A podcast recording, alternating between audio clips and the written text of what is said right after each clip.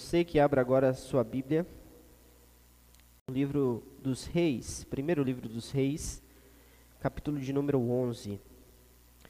Hoje a nossa instrução da parte de Deus se dará do verso 1 até o 13.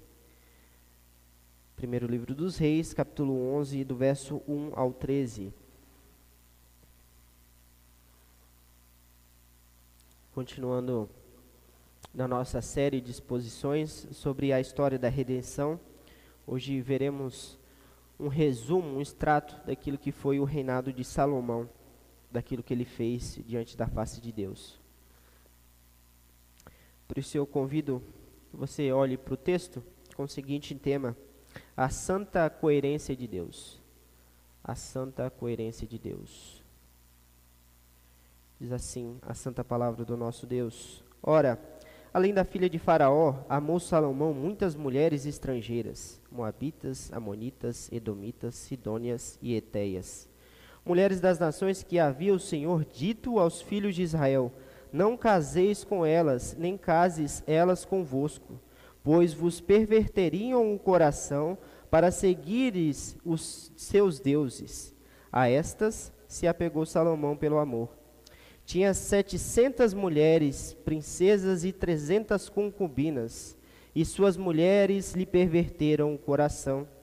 Sendo já velho, suas mulheres lhe perverteram o coração para seguir outros deuses, e o seu coração não era todo fiel para o Senhor, seu Deus, como fora Davi, seu pai. Salomão seguiu a Asterote, deus dos Sidônios, e a Micom, abominação dos Amonitas. Assim fez Salomão o que era mal perante o Senhor, e não preservou seguir ao Senhor como Davi, seu pai. Neste tempo, edificou Salomão um santuário a Quemos, abominação de Moabe, sobre o nome fronteiro, a, o monte fronteiro a Jerusalém, e a Moloque, abominação dos filhos de Amon. Assim fez para com todas as suas mulheres estrangeiras, as quais queimavam incenso e sacrificavam a seus deuses. Pelo que o Senhor se indignou contra Salomão, pois desviara o seu, cora o, cora o seu coração do Senhor, Deus de Israel, que duas vezes lhe aparecera. E acerca disso lhe tinha ordenado que não seguisse a outros deuses. Ele, porém, não guardou o que o Senhor lhe ordenara. Por isso, disse o Senhor a Salomão: visto que assim procedeste e não guardaste a minha aliança, nem os meus estatutos que te mandei, tirarei de ti o reino e darei ao teu servo. Contudo, não o farei nos, nos teus dias por amor de Davi, teu pai.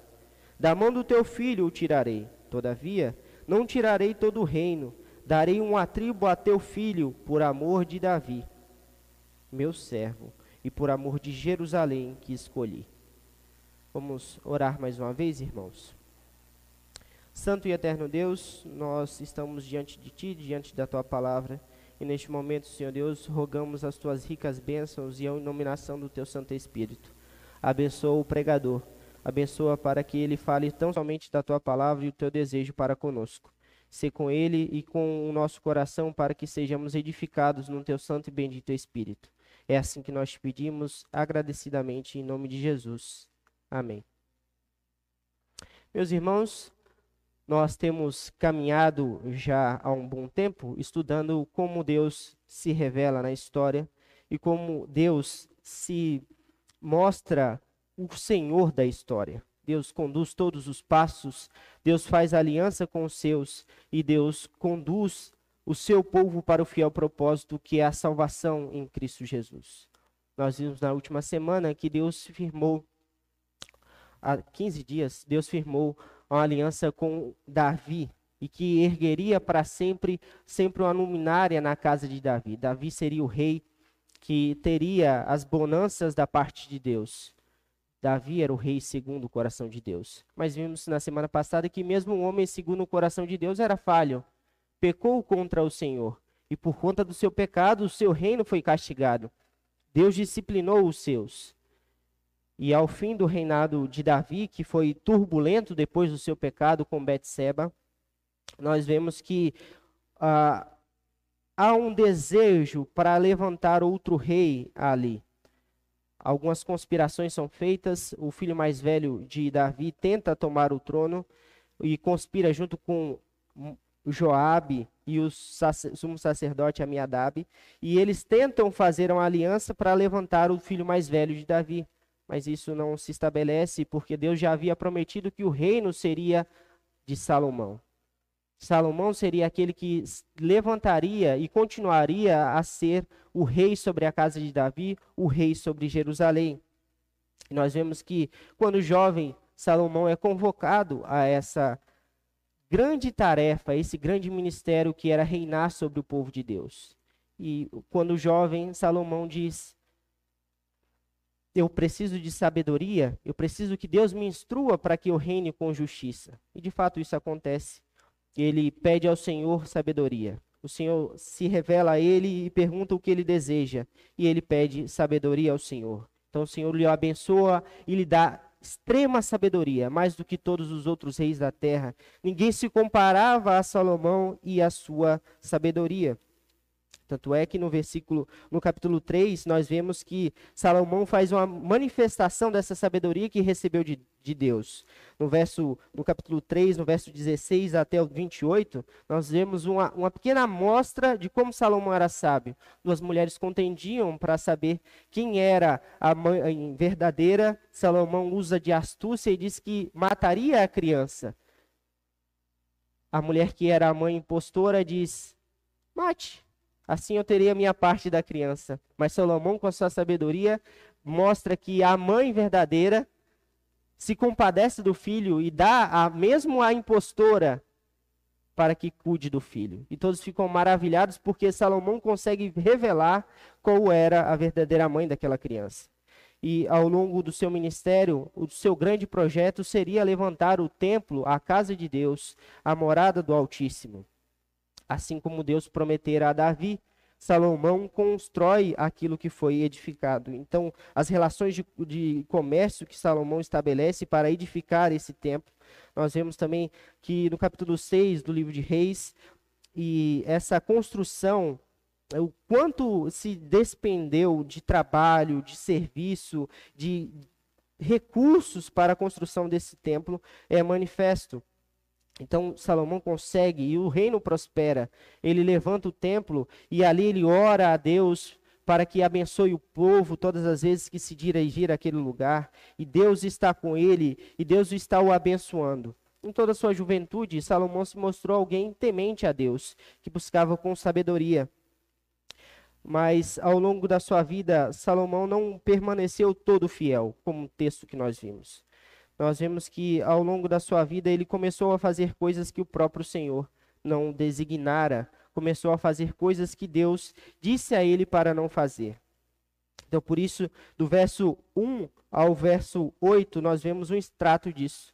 Como que é a manifestação do homem que recebeu sabedoria da parte de Deus, um homem que recebeu muitas bênçãos de Deus e mesmo assim foi negligente para com as bênçãos que recebera. No verso 1 ao 8, nós vemos que Salomão é o sábio idólatra. Salomão é o sábio idólatra. E nós vemos que isso, de fato, é completamente incoerente com aquilo que Deus requer dele. Quanto mais sábio, é esperado que mais ele receba e mais ele abençoe a outras pessoas e mais ele siga os estatutos de Deus mas o texto já começa revelando o que ele fez de errado para com Deus. Quais os primeiros atos que Salomão fez que desagradaram ao Senhor. Ele toma muitas mulheres, ele casa-se com várias mulheres, o seu harém é extenso. Veja que Salomão amou muitas mulheres.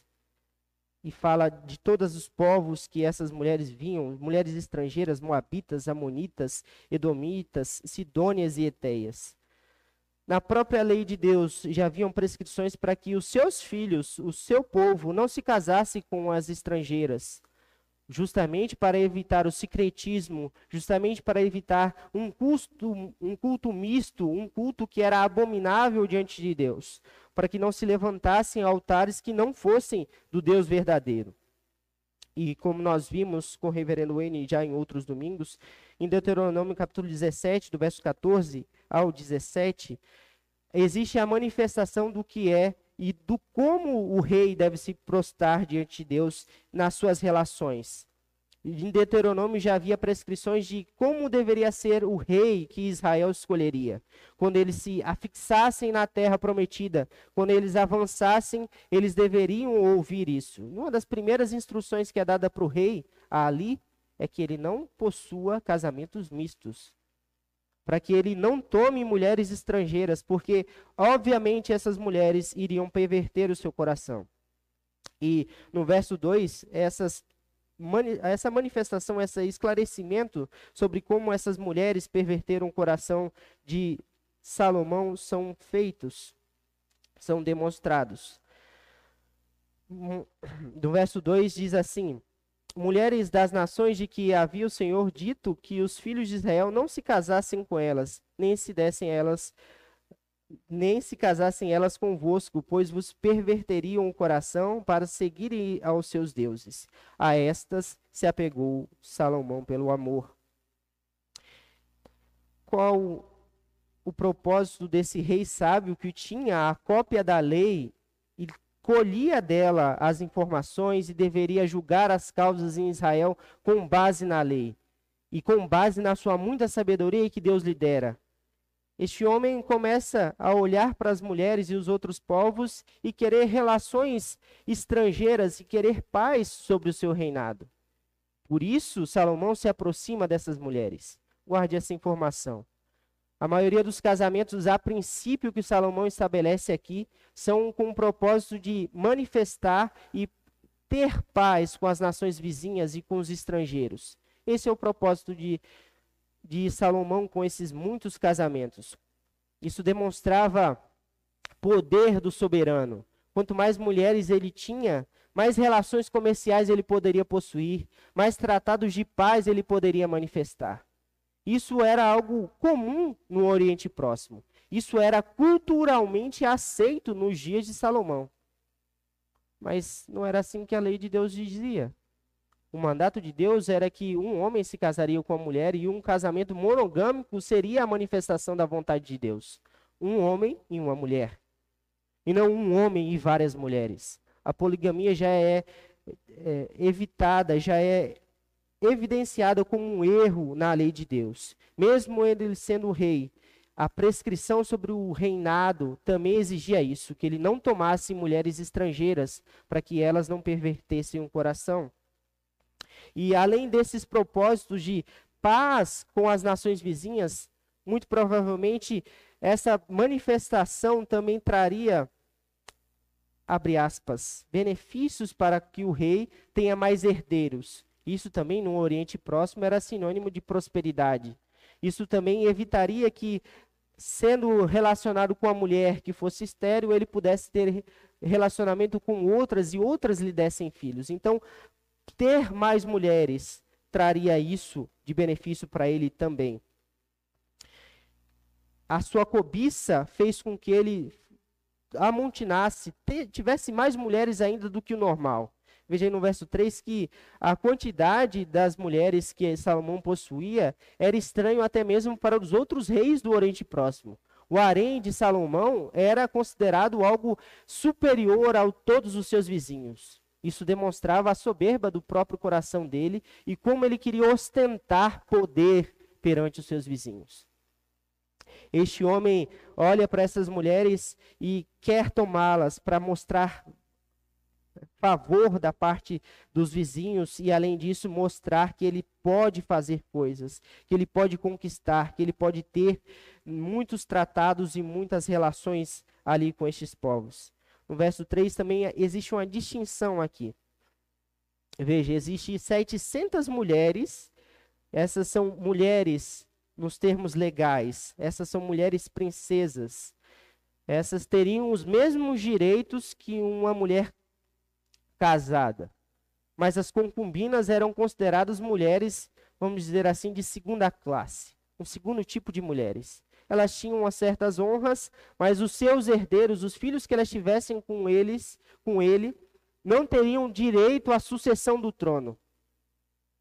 E a diferença está aqui. As que são princesas, elas são filhas de homens mais poderosos. E que tem mais vantagens, trazem mais vantagens ao governo do soberano, que no caso é Salomão. E as concubinas, nem tanto. São famílias de menor poderio aquisitivo, são famílias de menor prestígio, e por isso essa distinção é feita. O concubinato era comum também nos dias de Salomão.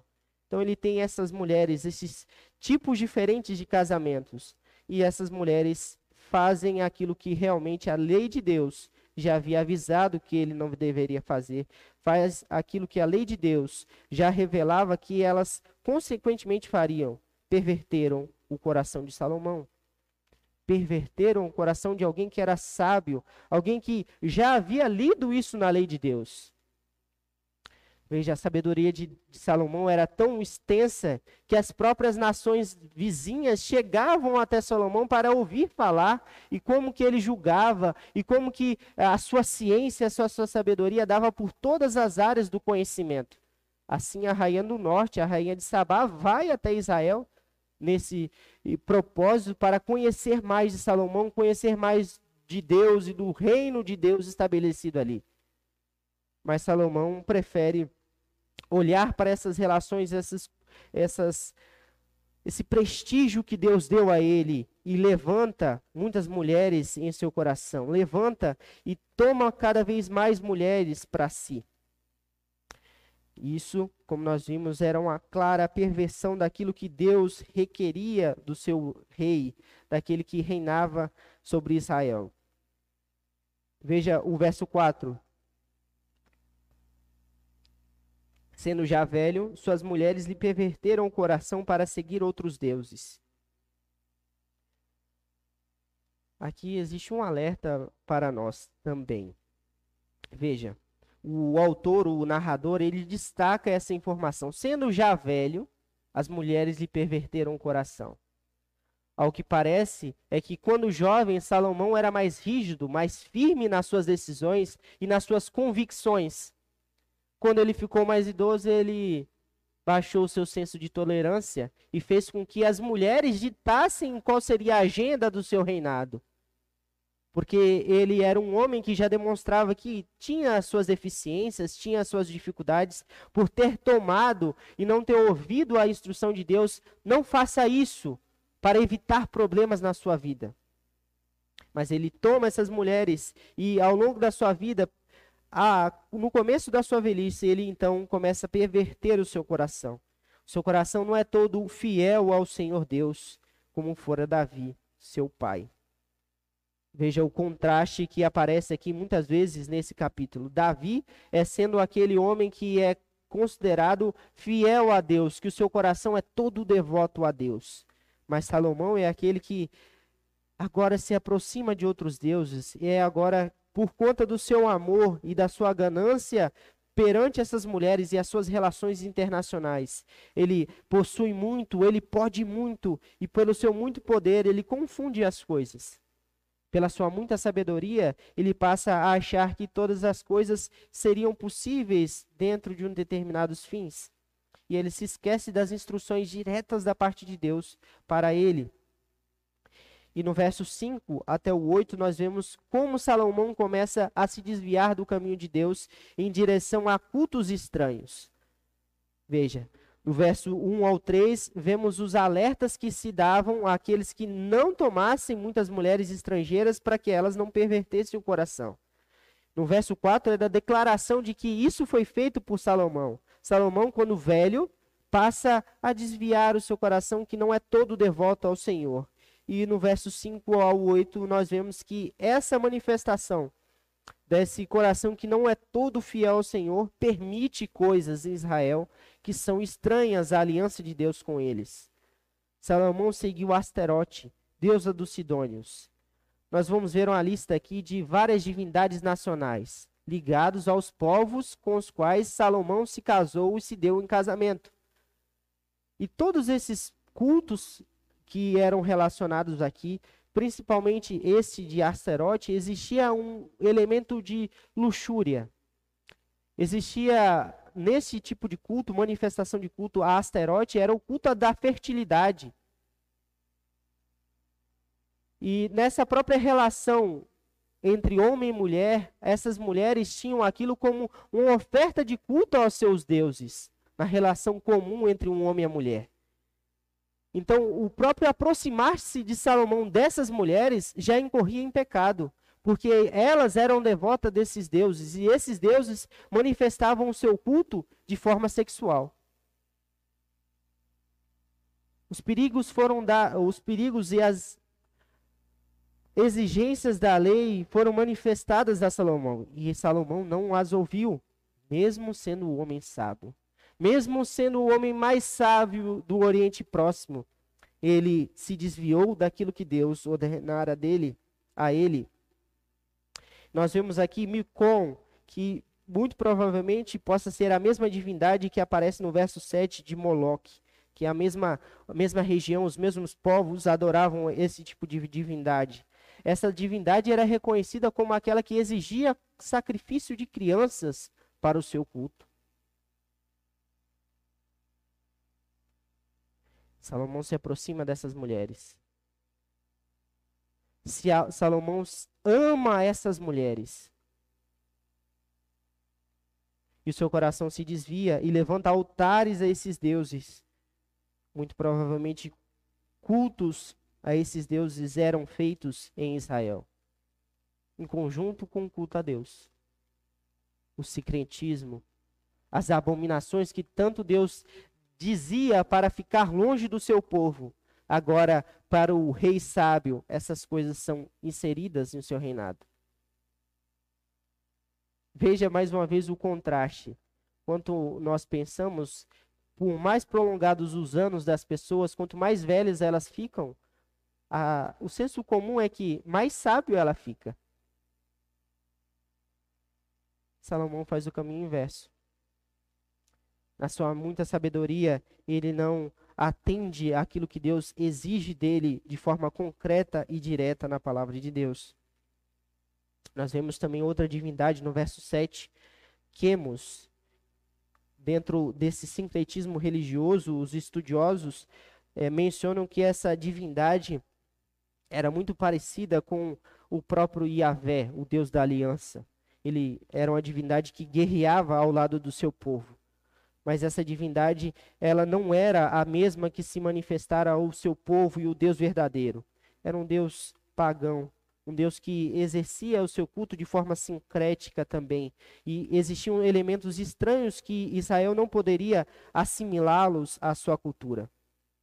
E de fato, esses homens esse homem não olhou aquilo que era exigido dele e preferiu olhar ao desejo do seu coração, a satisfazer a sua cobiça possuindo mais, possuindo bens, possuindo mulheres, possuindo sabedoria, mas uma sabedoria que não era segundo Deus, mas era o conhecimento segundo as várias divindades à sua volta. E no verso 8 existe o um resumo. Assim fez para com todas as suas mulheres estrangeiras, as quais queimavam incenso e sacrificavam aos seus deuses. Veja no verso 3: setecentas mulheres e trezentas concubinas. E assim ele fez para todas as suas mulheres. Ele tentou agradar todas, mas desagradou a único que importava, que era Deus. Dezenas de templos poderiam ter sido levantados nesse período, ou até mesmo centenas deles, por conta do apego de Salomão a essas mulheres e como ele amou coisas que Deus exigiu que ele não fizesse. Esse pluralismo e esse sincretismo religioso não são tolerados diante de Deus.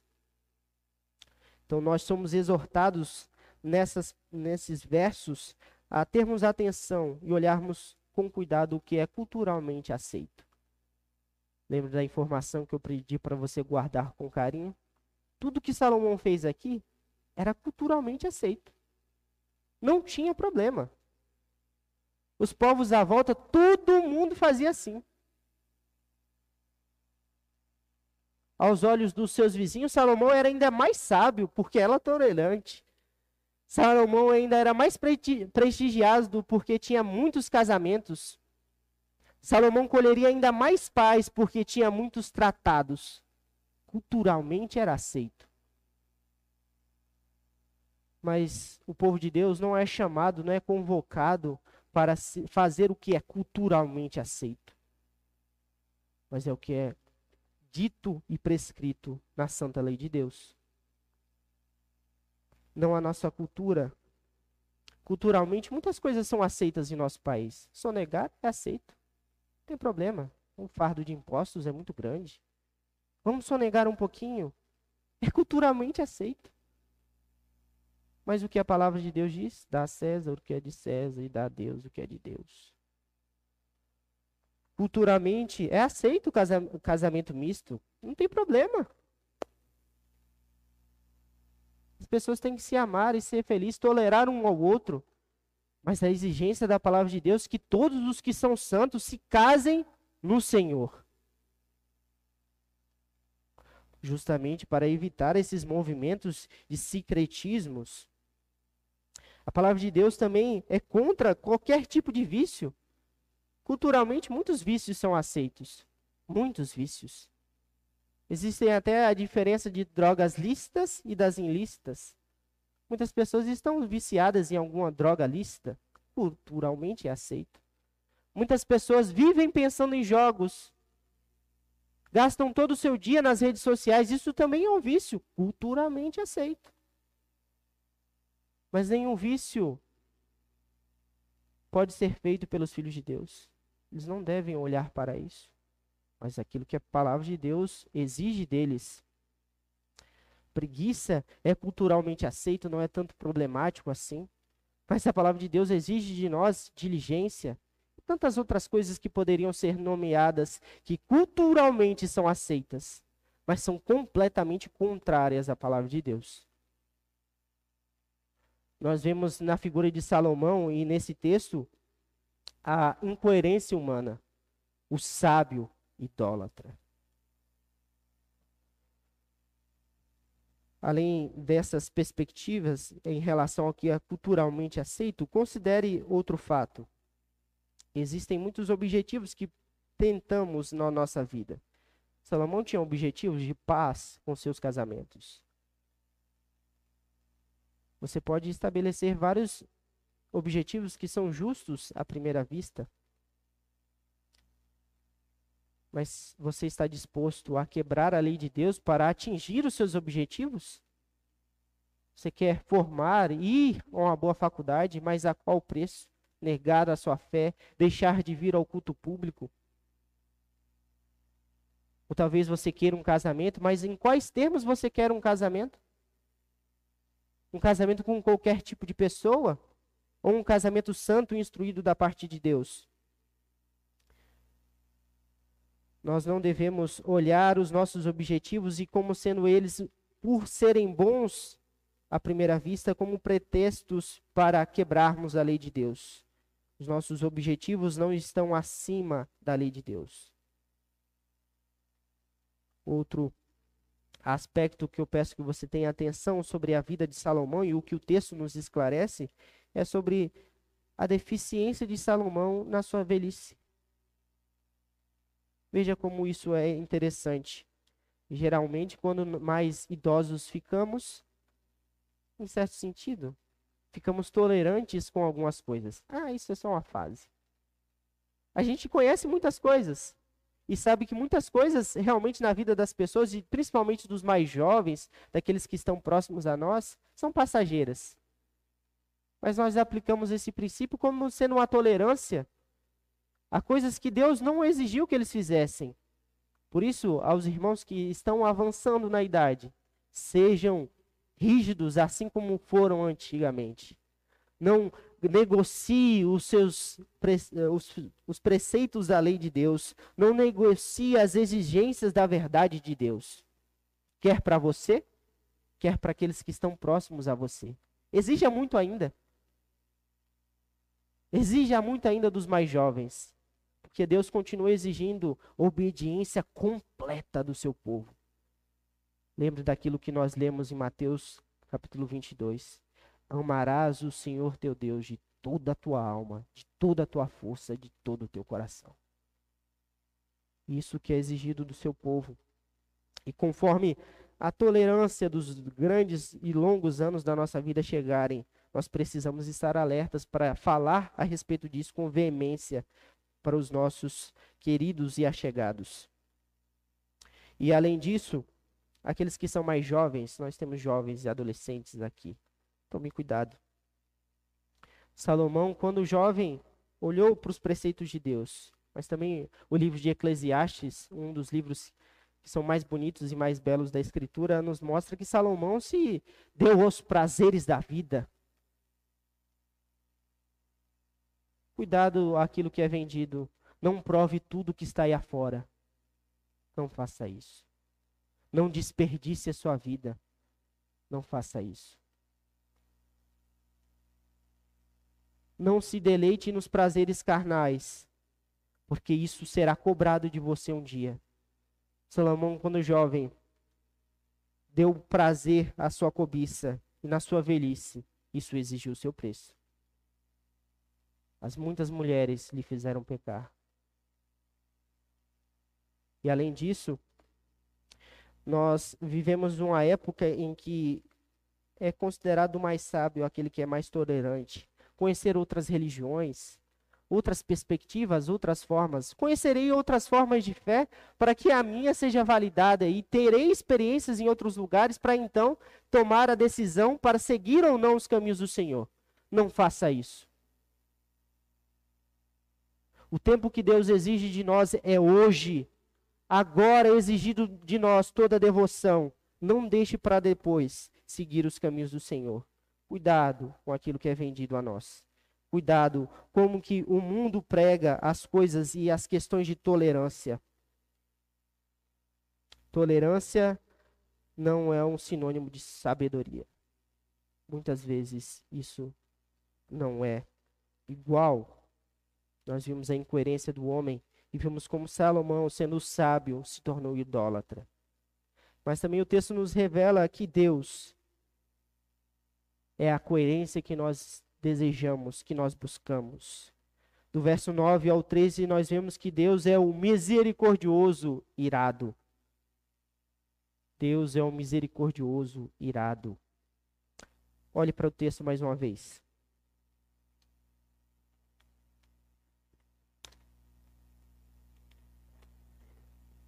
Pelo que o Senhor se indignou contra Salomão, pois desviaram o seu coração do Senhor Deus de Israel, que duas vezes lhe aparecera, e acerca disso lhe tinha ordenado que não seguisse a outros deuses.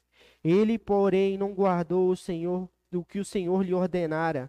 Por isso disse o Senhor a Salomão: Visto que isso procedestes e não guardaste a minha aliança, nem os meus estatutos que te mandei, te tirarei de ti este reino e o darei a teu servo. Contudo, não farei nos teus dias, por amor de Davi, teu pai. Da, tua, da mão do teu filho o tirarei. Todavia, não tirarei o reino todo, darei uma tribo a teu filho, por amor de Davi, meu servo, e por amor de Jerusalém, que escolhi. Nós vemos aqui como Deus é sábio, é coerente. Nós olhamos primeiro esse título de Deus sendo o misericordioso irado como parecendo contrastante. Como que alguém que é misericordioso pode ser irado? O nosso Deus manifesta esses dois atributos e eles coexistem em perfeita harmonia. Deus mostra que será exigido e cobrado de Salomão coisas. A ira do Senhor virá contra Salomão. Em algumas traduções aí trazem a palavra irou-se o Senhor, no lugar de indignou-se contra Salomão.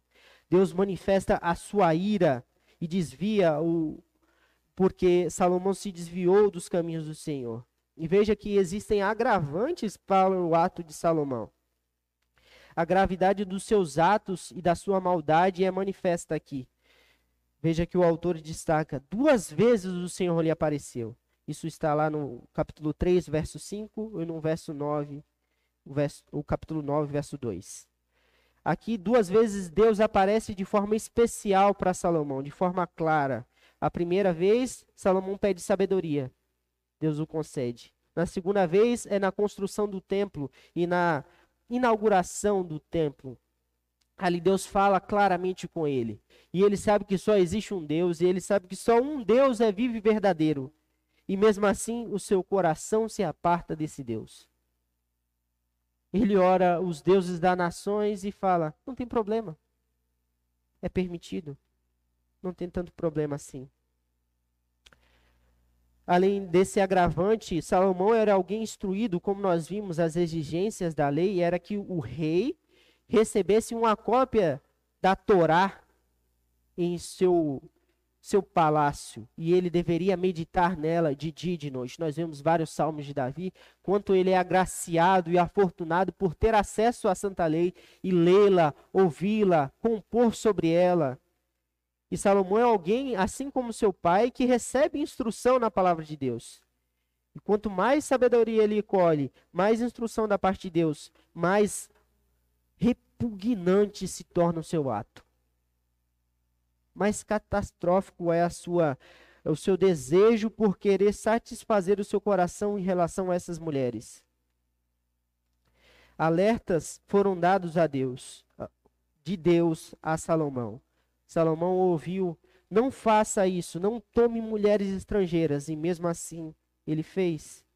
E por conta da sua desobediência, ele seria castigado.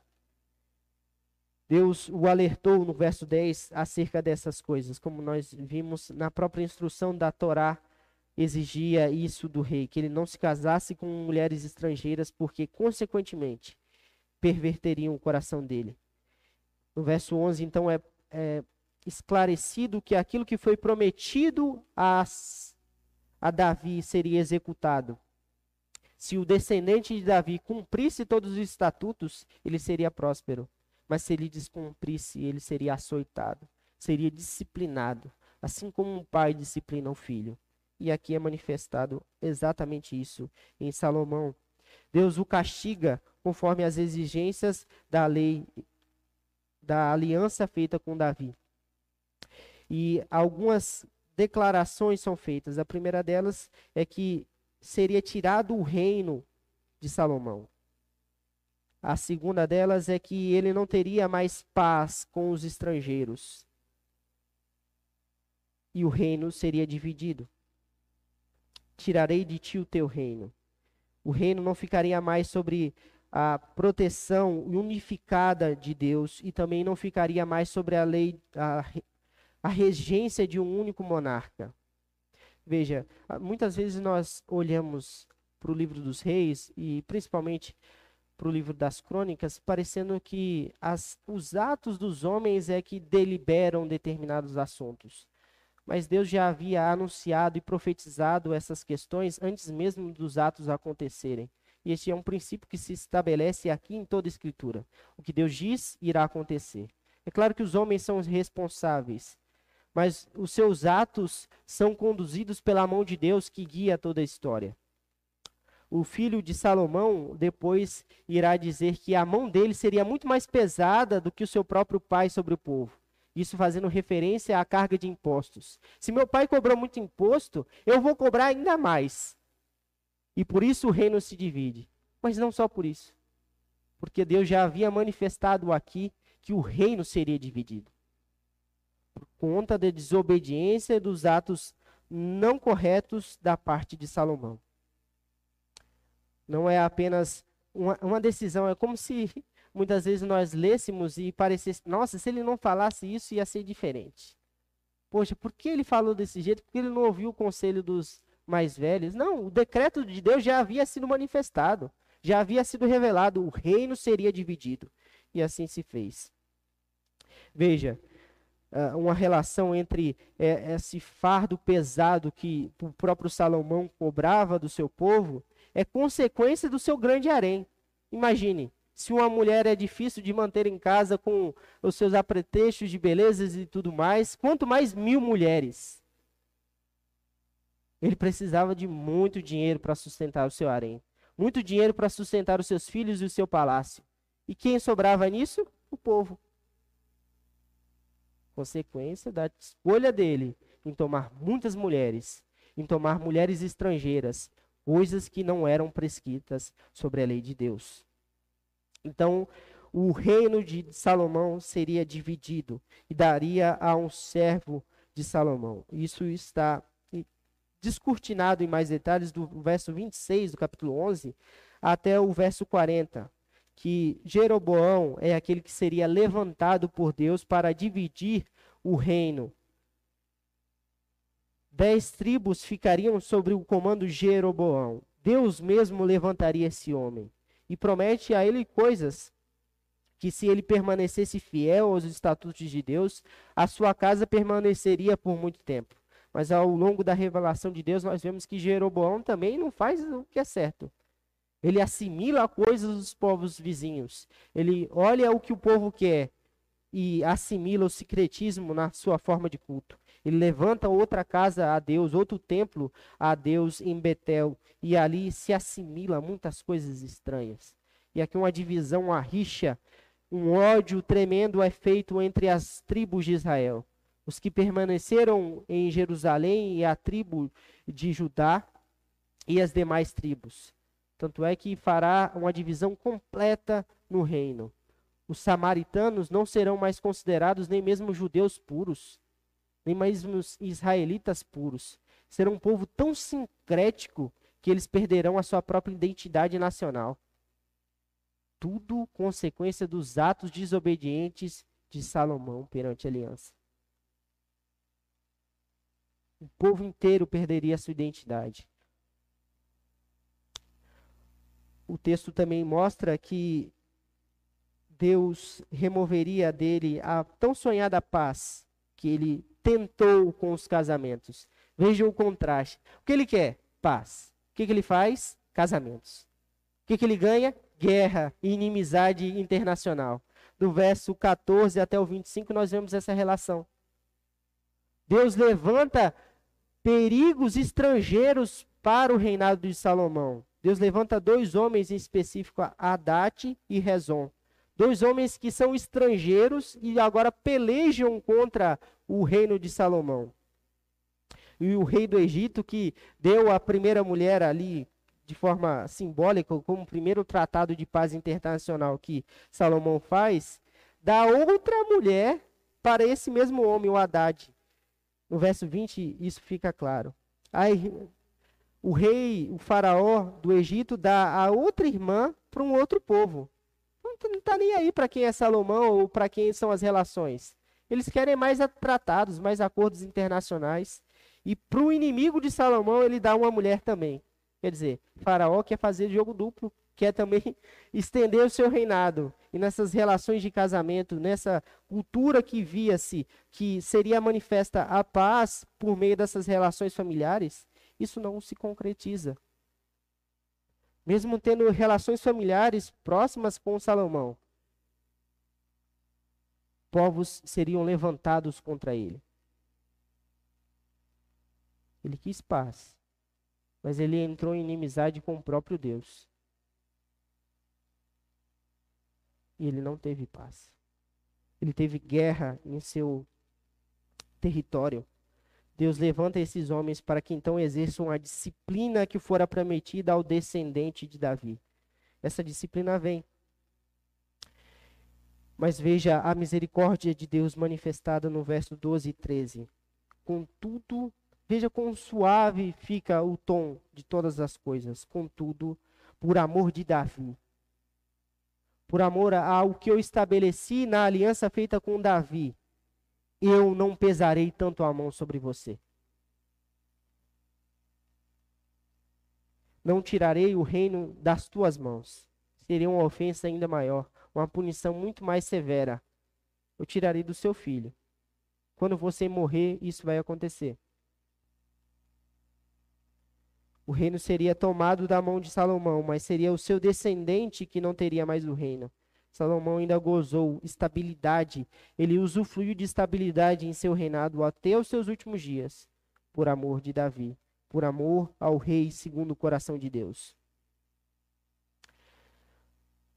No verso 13, nem todo o reino seria removido da casa de Davi, porque Deus prometeu na aliança com Davi exatamente isso um remanescente fiel. e em contraste com a nova tribo, o novo reinado que será se estabelecido, com as dez tribos, o reino do norte, o reino de Israel, e o reino do sul, que é o reino de Judá. A casa de Judá permanecerá por muito mais anos. Só uma dinastia é mantida ali, que é a dinastia herdeira de Davi. Na casa do reino do norte, muitos são levantados. Jeroboão não é a única dinastia que tem ali. Dezenas de dinastias são levantadas. Homens tentam tomar o trono à força, matam os reis que são levantados. Mas pela fidelidade de Deus, pela sua misericórdia para com Davi e o seu decreto santo, ali em Jerusalém se estabeleceria um remanescente fiel. E de fato, isso é concretizado não com Salomão e não com nenhum outro descendente de Salomão, mas o descendente que viria e seria a raiz de Davi. Veja a diferença. Quem o representante e o cabeça dessa dinastia é Davi, não é Salomão. As promessas foram feitas a Davi. Davi é aquele que é prestigiado e os seus filhos são abençoados por conta desse pacto que Deus fez com ele. Davi, então, é aquele que é levantado um herdeiro que cujo trono nunca mais será rompido. Mas antes de falar um pouco desse rei que será estabelecido para todo sempre. Considere alguns fatos. Salomão, com toda a sua sabedoria, se tornou um idólatra. Veja o contraste que é isso. Abraão, que é considerado o pai da fé, Abraão creu em Deus e isso lhe foi imputado por justiça. Nós olhamos para ele muitas vezes e dizemos: ah, Abraão, exemplo de fé. Deus me deu a fé segundo a de Abraão, homem que deixou tudo para trás e seguiu o Senhor. Mas ao longo da vida de Abraão, Abraão mostrou muitas vezes que a sua fé era fraca. Ele foi incrédulo a respeito de, da proteção de Deus no Egito e mente da, de quem era a sua esposa. Ele diz que Sara é apenas a sua irmã. E por medo da contingência da vida, por medo daquilo que seria a consequência do seu ato, ele mente. Medo porque não confiou na provisão de Deus. Isso é o quê? Falta de fé. Ele aceita a instrução da mulher em, da sua mulher em Gênesis 16 para que se deite com Agar para que dê um filho. Mas Deus já tinha prometido um herdeiro virá de Sara. Isso é o quê? Falta de fé. Davi é considerado o homem segundo o coração de Deus. Um homem que é considerado com um coração puro. E quando Davi olha para Betseba na sacada do seu palácio, o que que ele faz? Cobiça. E cobiça é um pecado da onde? Do coração. Cobiça é um pecado do coração. E tantos outros atos que Davi faz que são asquerosos por conta da sua cobiça. Um homem que era segundo o coração de Deus. Salomão, o sábio, o que tinha todas as instruções, conhecimento, destreza. Que, que ele faz? Permite cultos sincréticos no seu reinado. Isso é claro, falta de sabedoria. Por que eu estou dizendo isso? Veja, esses heróis da fé, esses homens santos levantados por Deus, eles pecaram. E os pecados deles, não só desses, mas de tantos outros exemplos que nós vemos ao longo da Escritura, eles pecam naquilo que eles são considerados fortes pela própria Escritura. O pai da fé, falta fé. O homem segundo o coração de Deus é cobiçoso. O homem que é sábio é idólatra. Se esses homens que são considerados sábios nesses termos e nessas áreas, e eles pecam nessas áreas, nós devemos ter muito mais cuidado. Aquilo que você se considera forte, irmão, tome cuidado. Pode ser exatamente nessa área que será o seu pecado ou a sua ruína. Você se considera alguém perdoador? Talvez porque as coisas não pisassem tanto no seu calo ainda. E no momento devido de exercer perdão, você tenha dificuldade. Talvez você se considere alguém generoso, mas alguém que guarda para si aquilo que você considera melhor. E tantas outras coisas que você pode fazer. Cuidado naquilo que você se considera forte, porque você pode cair nele também. Se isso que você se considera forte, você tem que tomar cuidado, quanto mais cuidado naquilo que você se vê fraco. Usemos a máxima do apóstolo Paulo: quando eu sou fraco, é então sou forte. Porque eu dependo da graça e da suficiência de Cristo. É só assim que esses homens se aproximaram, na crença do Salvador, daquele que viria. Porque eles não cumpriram as exigências da lei, eles não foram homens perfeitos, homens débeis que pecaram contra Deus. Veja, tenha atenção também no fato de que Deus se ira e exerce disciplina para com seus. Deus não disciplina aqueles que não a ama. A disciplina é santa e vem das, das mãos de Deus. Deus é misericordioso de fato, Deus é gracioso, mas Deus não tolera o pecado. Deus se ira com toda forma de pecado. Então, por isso, nós devemos temer a Deus a execução da sua ira, da sua santa ira sobre, as, sobre nós. Veja as consequências terríveis dos atos de Salomão. Um reino todo foi dividido. Guerra veio sobre a sua casa por conta da sua idolatria. E veja, considere outro fato. Muito foi exigido de Salomão, porque muito lhe foi dado bens lhe foi dado prosperidade, lhe foi dado sabedoria em abundância. Mesmo assim, ele caiu diante de Deus, pecou contra a face de Deus. Nós também somos assim. A quem muito é dado, muito será cobrado. Hoje aqui, você prestando atenção ou não, tendo foco aqui no sermão ou não, você colheu para si mais conhecimento da palavra de Deus. E por isso, mais será exigido de você domingo afora. Todo domingo isso acontece. Todo domingo. Toda vez que você ouve da Escritura, aprende mais e não segue aquilo que você já aprendeu, mais será cobrado de você. O próprio Cristo revela isso em várias partes do seu ministério.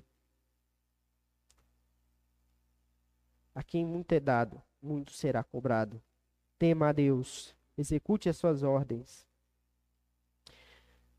Mas de fato, meus irmãos, ao olhar para isso, olhar para que esse pelo que esse homem sábio fez e olhar para a face de Deus, uma face irada, nós não temos lugar para nos refugiar senão naquele que é o descendente perfeito de Davi, aquele que estabelece o seu reino para sempre, aquele que cumpre todas as promessas que foram feitas a Abraão, a todas as promessas que foram feitas a Moisés e a todas as promessas que foram feitas a Davi.